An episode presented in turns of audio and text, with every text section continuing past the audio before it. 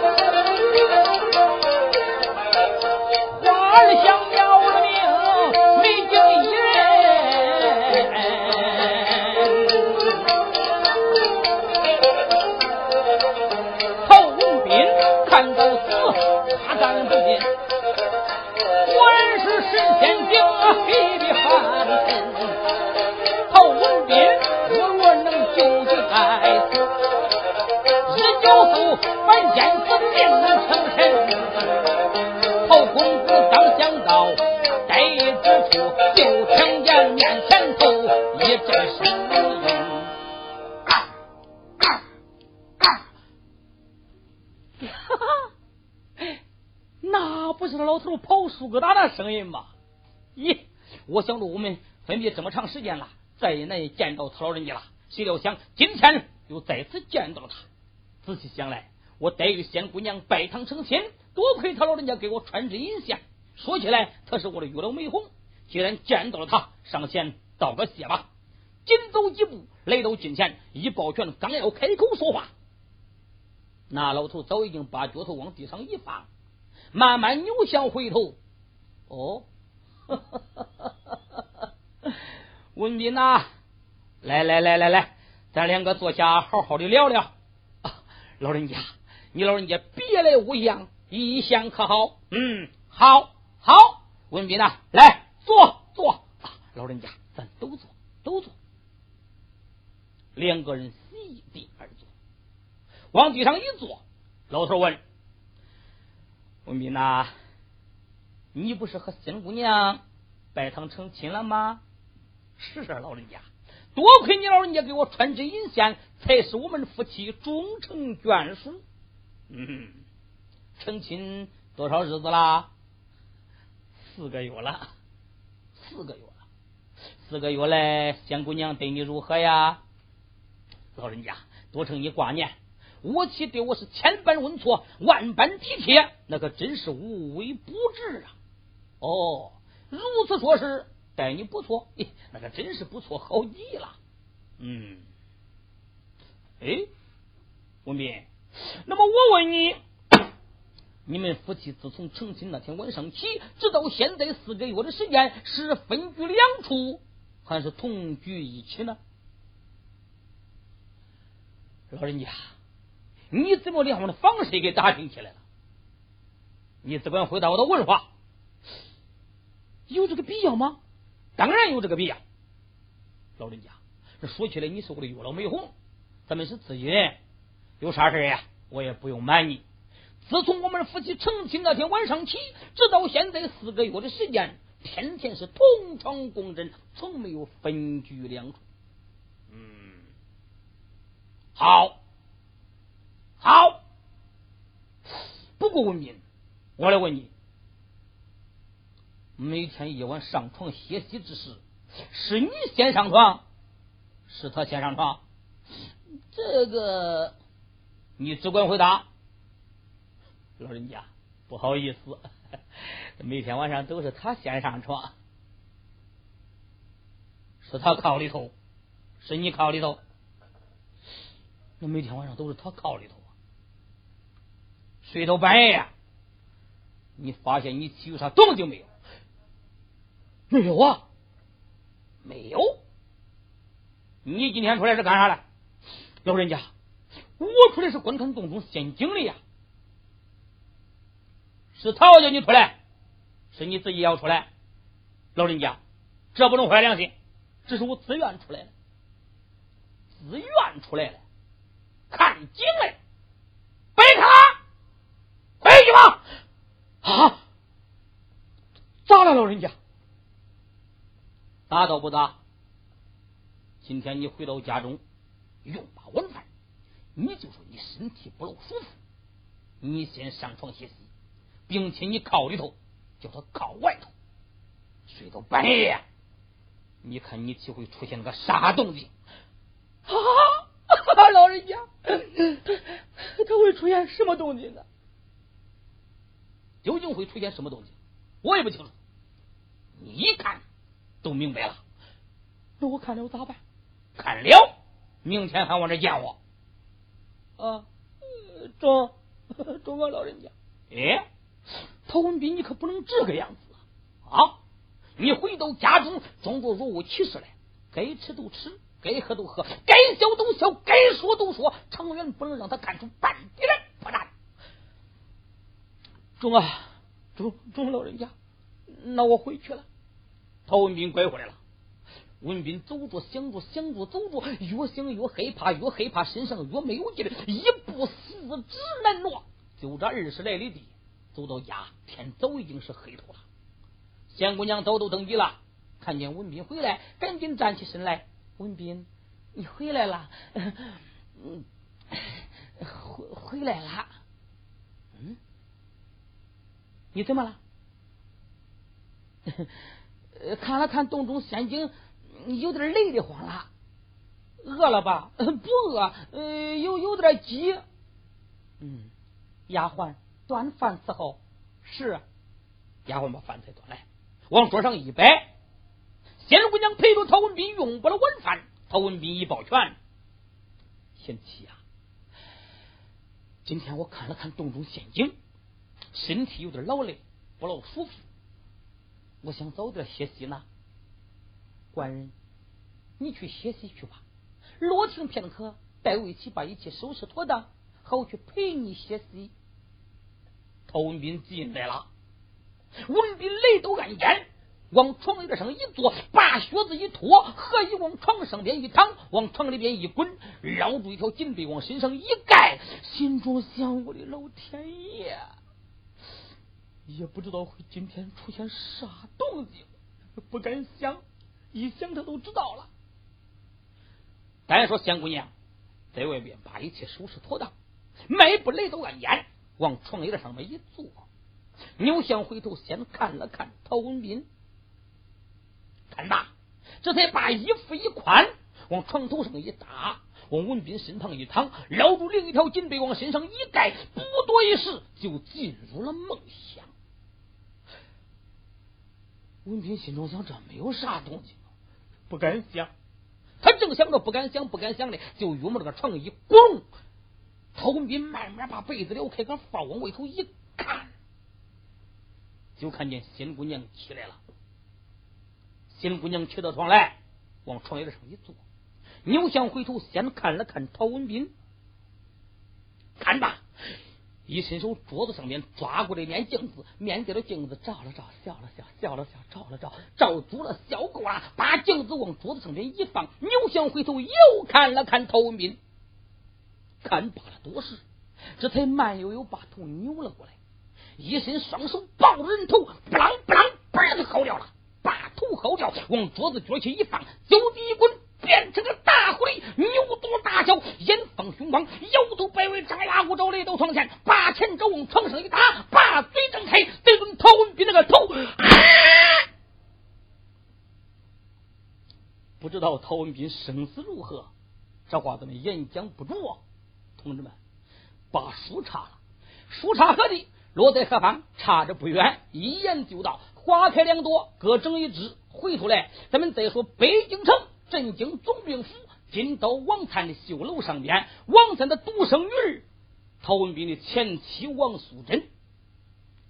因为这部书再没有从头唱，这部书的第一回就是陶文斌全家被害，逃难去到王府花园，偶遇着王灿的独生女儿姑娘王素贞，两个人一见钟情，背着爹娘不知，把他留了楼上结为夫妻，一住四个月，住了四个月，头文斌没有啥，姑娘呢，慢慢慢慢的胖了，胖是胖，两头没有胖，当肩胖了，那不用说是身回陆家有了喜事了。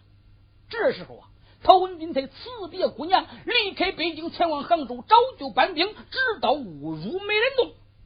可是陶文斌走了之后，大姑娘在这楼上天天想，夜夜盼，思念丈夫，盼望官人。不知不觉又过了四个月，前后四个月，八个月的时间，大姑娘已经是出身了，不能下楼了，身体败坏，精神恍惚。这一天在这楼上又想起来陶文斌，眼望着杭州，说声。文斌，你在哪里呀？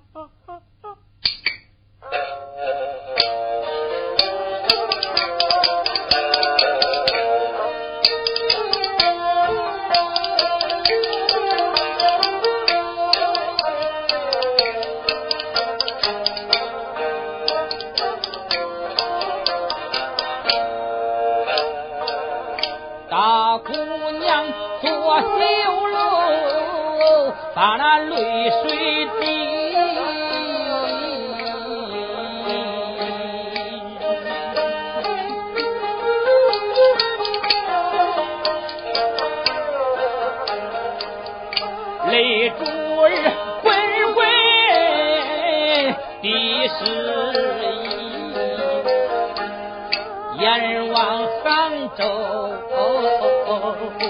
要。下泪，盼一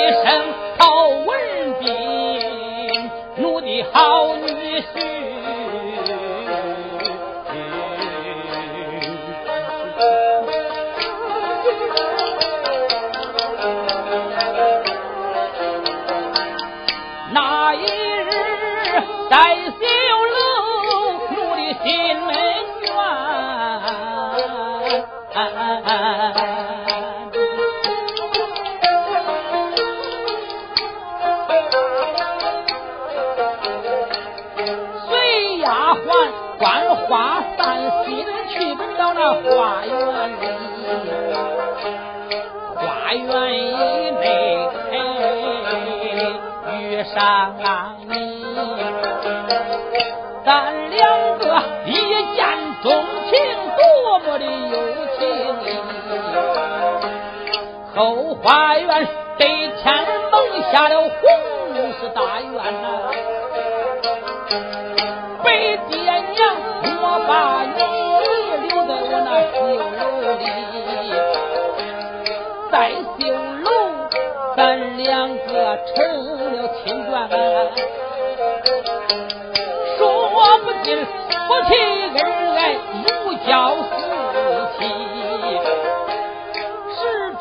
哎哎，白头到老睡了香，四个月下酒楼，你辞别了为妻。临走时，我问你哪里前去？你言说杭州早就搬兵要报。我问你。今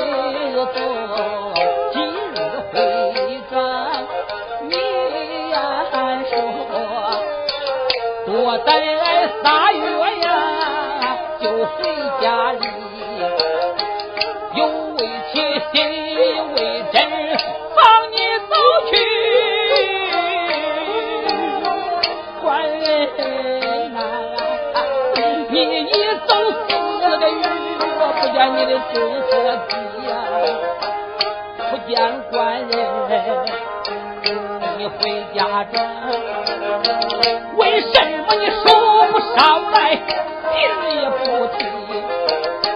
难道说在外边你出了事？再不然在外边你惹出了是非？或者说官人你带下了病？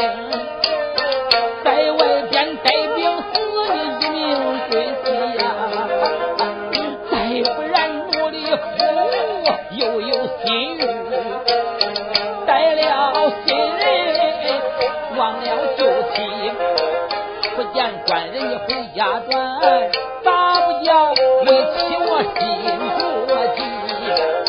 大姑娘楼上正把她的丈夫讲，就听见了楼下一阵阵呜啼。大姑娘忙站起，手把楼门往住西，手把了楼门往外边看，楼。根根叫，跑过来一群鸡，公的大婶头先走，后跟一群老母鸡。公的大婶舍不得用，回头来我不叫母鸡，回头的那个母鸡叫，把事儿递到母鸡他那嘴里，白天成嘴，他把那个事儿来打，到夜晚写书到。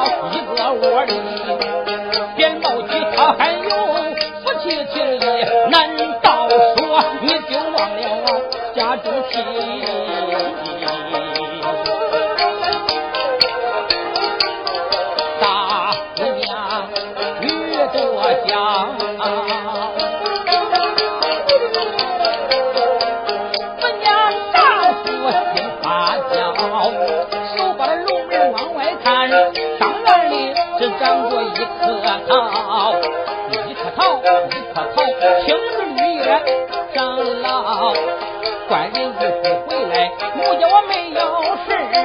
到明天我去挑水，把那个桃子浇啊，桃子浇到旺窝里，开个桃花，结个桃，桃儿长得肥又大，摘下来用我的干劲儿包，带到我那个酒楼上，用我的彩杯。苗苗成俺丈夫名叫陶文好叫，虽说不当茶花饭，一天我喝口凉水也上吊。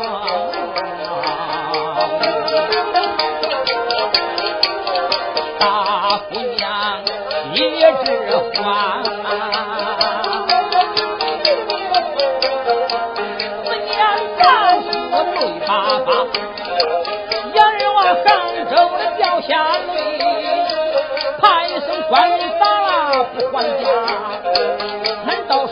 你真的带了病？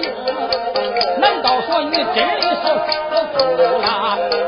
要真是奴隶官人，你死不了，回来吧，回来吧，你的阴魂快回家，你的阴魂回家转，待为妻。亮亮的吃金花，大姑娘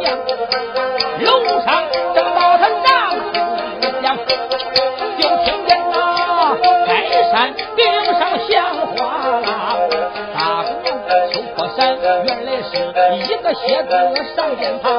这位大姑娘想丈夫讲的她的心急了，走上前伸手就把蝎子拿。偏偏蝎子不懂事，金钩子咬住娘的手指甲，就拧的一阵一阵疼，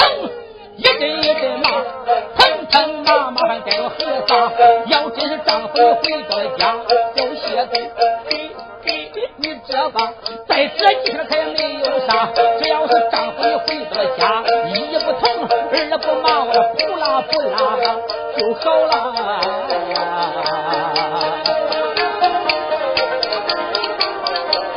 大姑娘说酒楼没双穷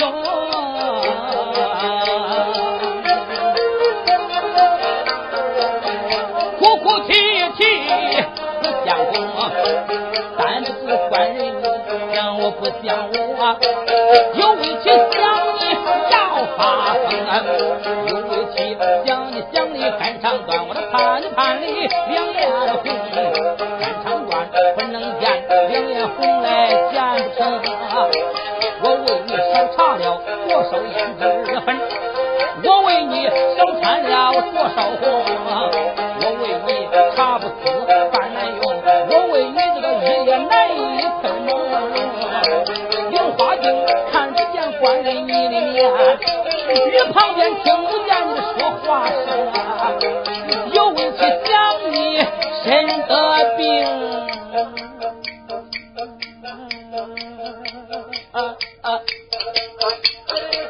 更见我回刘家出了身，南下楼棚。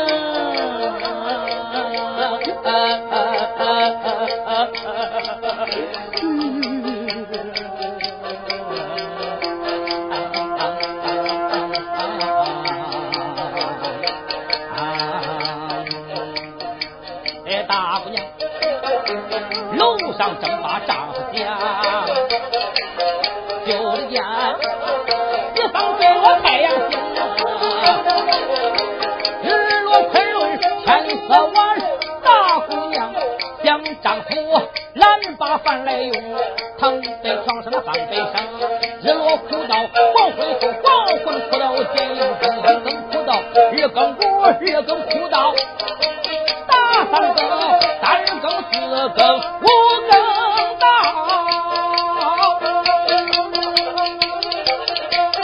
就听见京剧三场。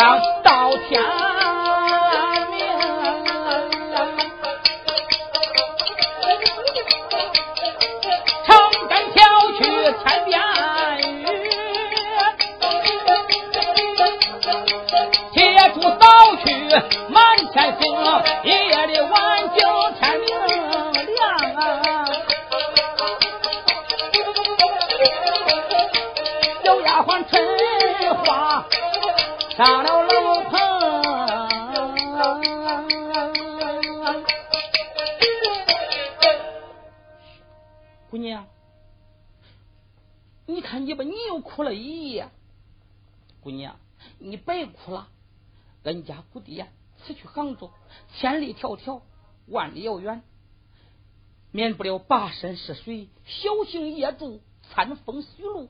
他是一时半刻不会回来的。谁能不想念自己的亲人？妻子思念丈夫，那是人之常情。但想毕竟是个想，姑娘，你也不能老这个样子哭下去呀。你就这天天哭哭哭，累累累，万一把你的身体哭坏了，尽管俺家姑爹能马上回来，能有你的幸福吗？能有你的好处吗？姑娘，你别哭了。春花，即使如此说时，从今天起，姑娘我就不再想他了。去，你给姑娘我要一瓶洗脸水来，给姑娘我梳洗梳洗，打扮打扮。是，丫鬟下楼来给姑娘舀洗脸水去了。刚刚来到中宫当院，碰见老太太被丫鬟搀扶着从茅房里出来了。春花想躲着是躲不及了，只好硬着头皮走上前去。老太太，你老人家早安。啊，是春花，春花，你干什么去呀？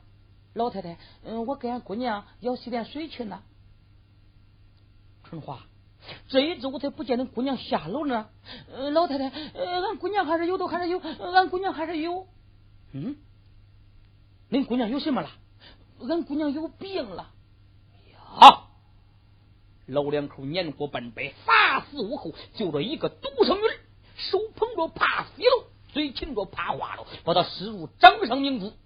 一听说独生女的有病了，老太太这已经成非休克，赶紧吩咐丫鬟搀扶。顺永路直奔大厅，却说金刀王灿独自一人坐在大厅，正在品茶。老太太来到近前，老爷，哦，夫人，清晨早起不在堂楼，来我大厅有何事干？老爷，女儿有病了。嗯，老七婆，我宰了你！女流病为什么不早说呀？啊！我现在才知道。嗯，来啊，在伺候老爷，不用伺候。家院去，赶紧到在太医院，把太医给我请来去。是，把太医请来了。所谓太医，那就是个皇帝看病的医生，叫太医。太医来到了金刀王参府，两个人见面寒暄一毕，分宾主坐下。太医东问一声：“大人，听说贵千金身任贵阳，但不知小姐人和贵阳现居哪里？”太医啊，我女儿身任河阳，老夫一字不知。至于我女儿嘛，现居贵阁绣楼。大人呐，男女授受无亲，男女有别，男不如女士。尽管我是诊病的大夫，也不便上姑娘楼上去。有心让姑娘来到大厅诊病，姑娘本来是贵体有恙，万一从绣楼到大厅被风一冲着了凉，那就外感风寒，病上加病，难以医治。即使姑娘能来到大厅，我也不能亲自把脉，干脆今天咱们来个悬丝切脉好了。哦，太医，何为悬丝切脉呀？大人呐，所谓悬丝切脉，用句俗话说，就是好线脉。所谓好线脉，就是用根红绒绳从大厅扯到姑娘楼上，绑在姑娘手脖里，我都能好出姑娘带的啥病。哦，哈哈哈哈哈果然是太医院脉高啊！来啊，在丫鬟去，赶紧倒在绣楼，并与你姑娘代之，叫她准备准备，准备好线脉了。是，这时候。大厅门外早已经吓坏了丫鬟春花，小丫鬟大跑小跑不等奔斗起来赶跑，来到了绣楼。姑娘可是碰了不中了啊！春花何时惊慌？姑娘是这么这么这么这么一回事啊啊！大姑娘闻听，好像是晴天霹雳，不亚于杨子将军断然风舟一般高楼十举。大姑娘这已经成非小可，眼望着杭州，说声文斌啊文斌。你可把我坑苦了。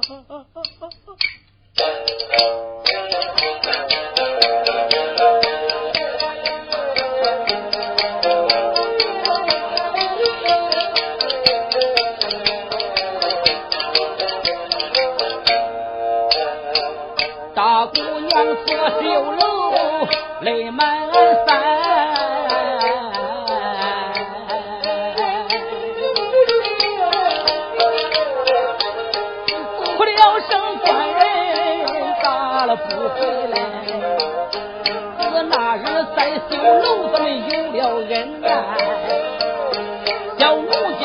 家护法杖，头也难抬。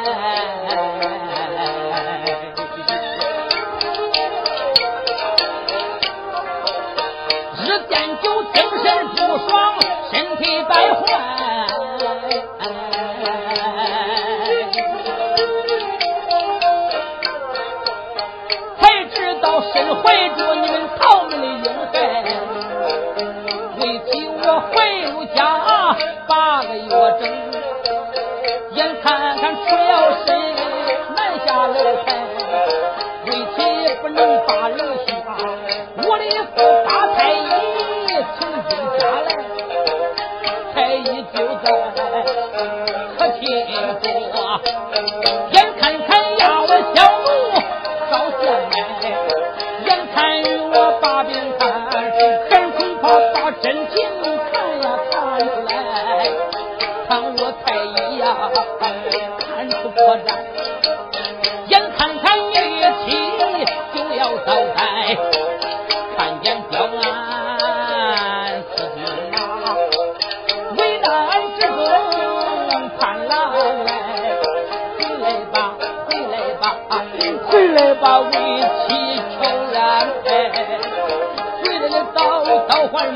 罢，一不迟半，我就有灾。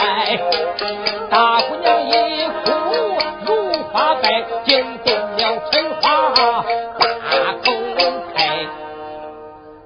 姑娘，你看你把我的老天爷，你就知道遇着事会哭，天塌下来你能给他哭上去？真大的事情你哭哭都行了，一会儿。把绳子拿上来，往你的手脖里一绑，万一把这真情实事看出来，那可如何是好啊？春花，林姑娘，我情急失志，人到事出迷，我有啥办法？没有办法，总得想个办法把这个事情搪塞过去。春花，你帮姑娘想个办法好吗？好，想想看。哎，姑娘，有了。春花，有何妙计？姑娘，你说非得把这绳子绑你的手脖里不中？春花，不绑手脖里，绑哪呀？绑哪？床腿上。两个人刚刚商量好，一个丫鬟拿着绳子上来了。冰姑娘，老爷吩咐叫你准备准备，准备好线麦了。晓得了，容绳放下，下楼去吧。丫鬟把绳子撇下走了。春花呢，接住绳头往床腿上那么一绑，这头呢，太医在那号脉呢。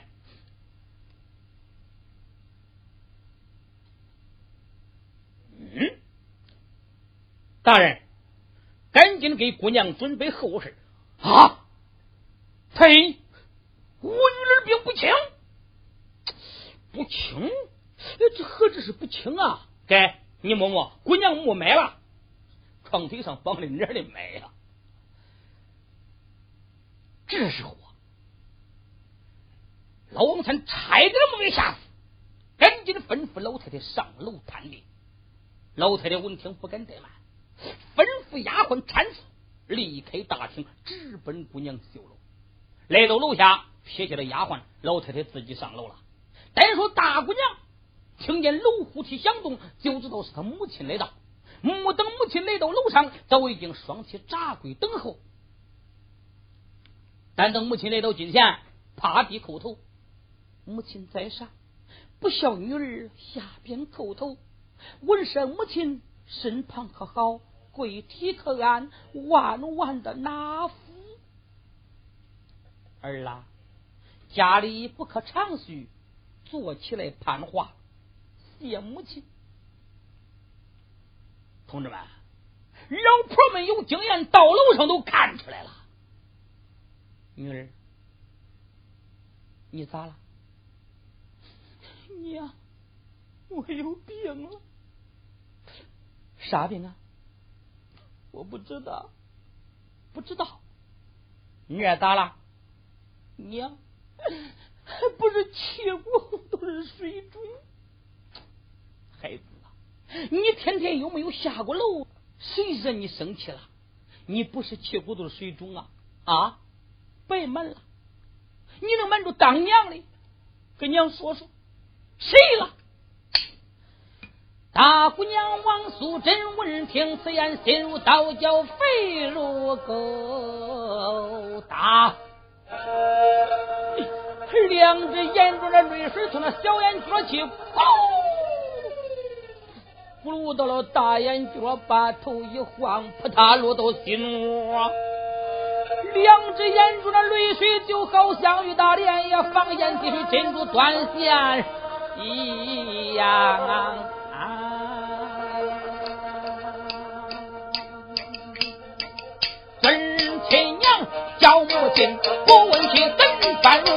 如此倒还罢。要问起我的娘啊娘，你何时放？平日我把那前前后后左左右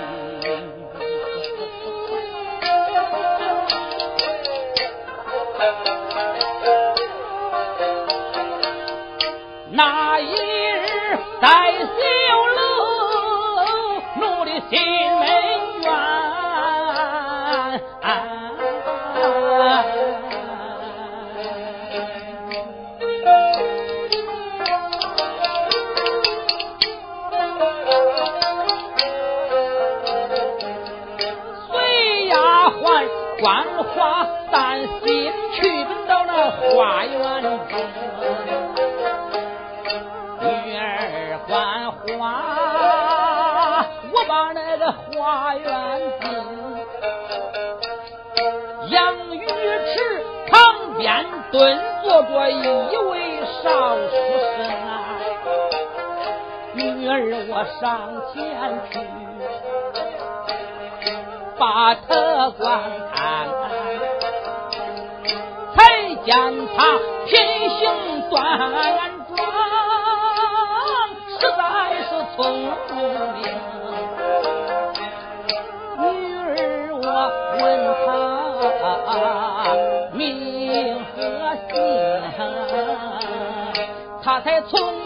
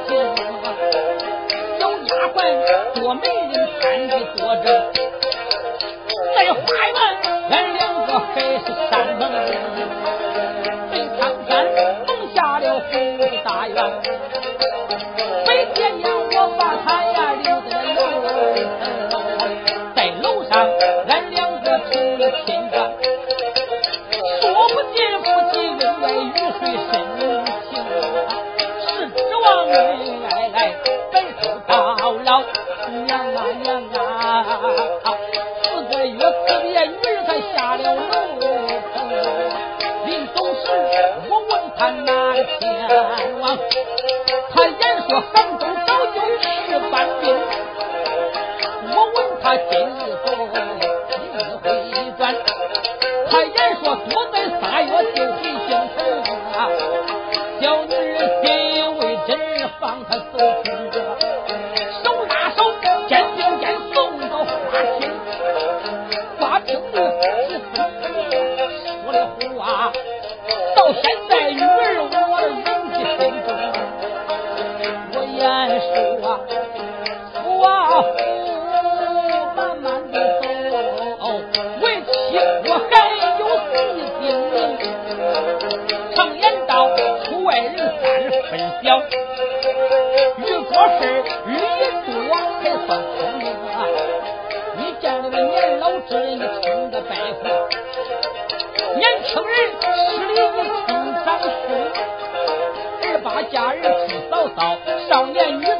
我的爹爹车。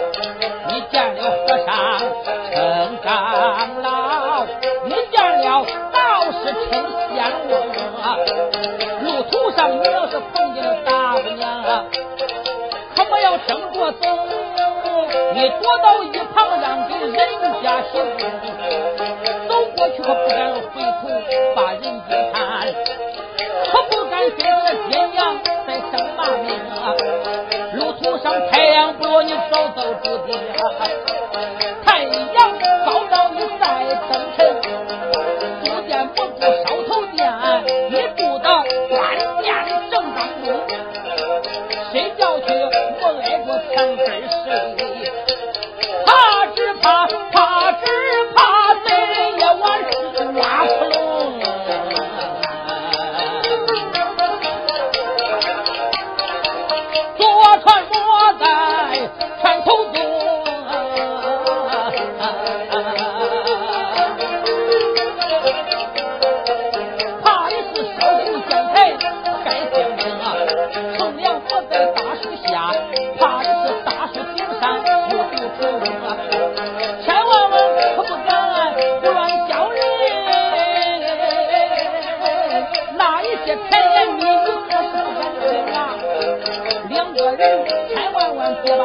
看。一个人不敢往那古庙里头行，一个人进古庙恭敬喜。常言道，古庙里出些妖精啊，两个人看恐怕他旗下得意，恐怕他背后一推你遭死，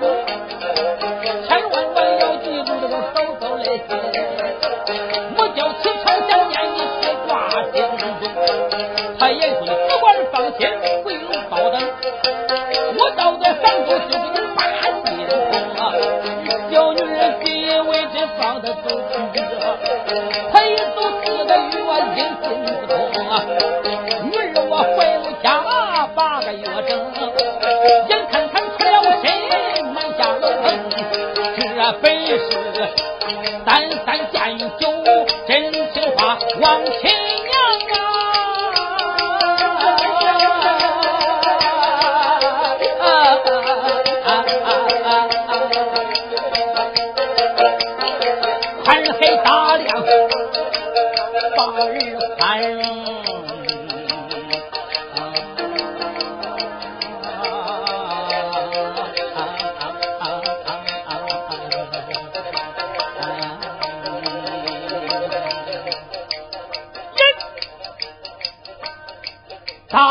从头至尾讲了一遍。老太太说：“女儿，你做错了，我孩子，你啥事不会做，你得做出这个事来啊！你想想，恁爹在朝风云，官拜镇京总兵，朝阁之中，一人之下，万万人之上，孙？”哪个不敬？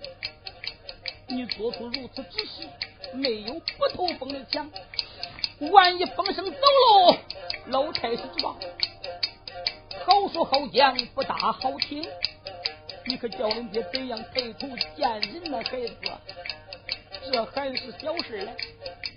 你要知道，你从小，恁爹就把你许配给四国舅严宝足下为婚。侄女子啊，莫过娘也。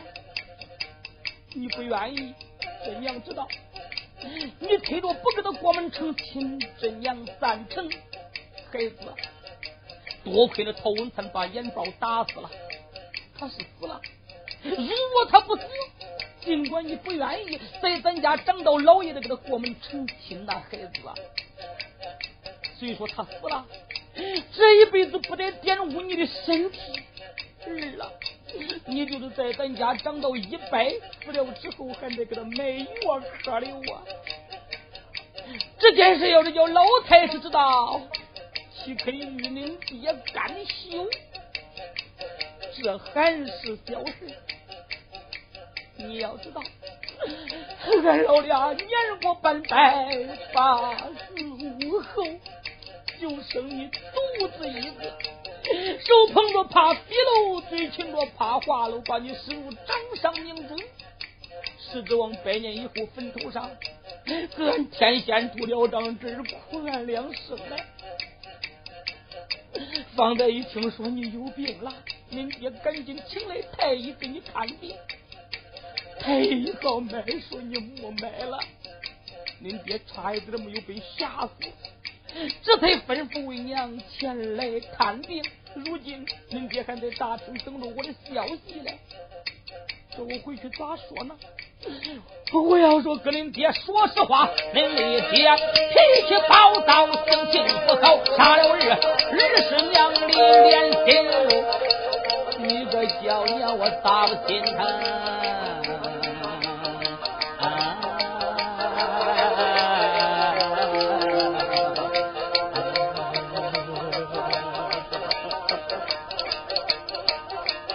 这话又说拐回来了，我要说跟恁爹说瞎话，我说你真不卖了，恁爹不哭死才怪，恁爹要哭个三长两短，以后叫娘我靠谁的孩子？千难万难，你是难住娘了呀。可是话又说拐回来了，恁爹毕竟是一家之主，我想啊。无论啥事，请按实话说了，看恁爹听了如何表示。如果他不那么恼怒，正好。一旦恁爹要是生气的话，为娘我就好好替你讲讲情。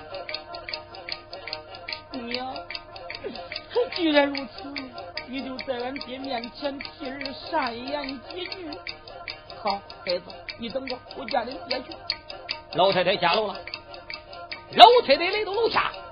丫鬟搀扶直奔大厅，龙村一见，哈哈，夫人，女的得的啥病啊？啊！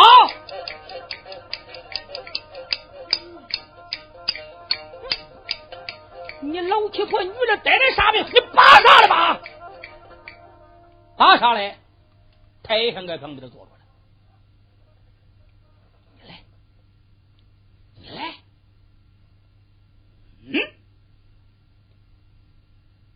着。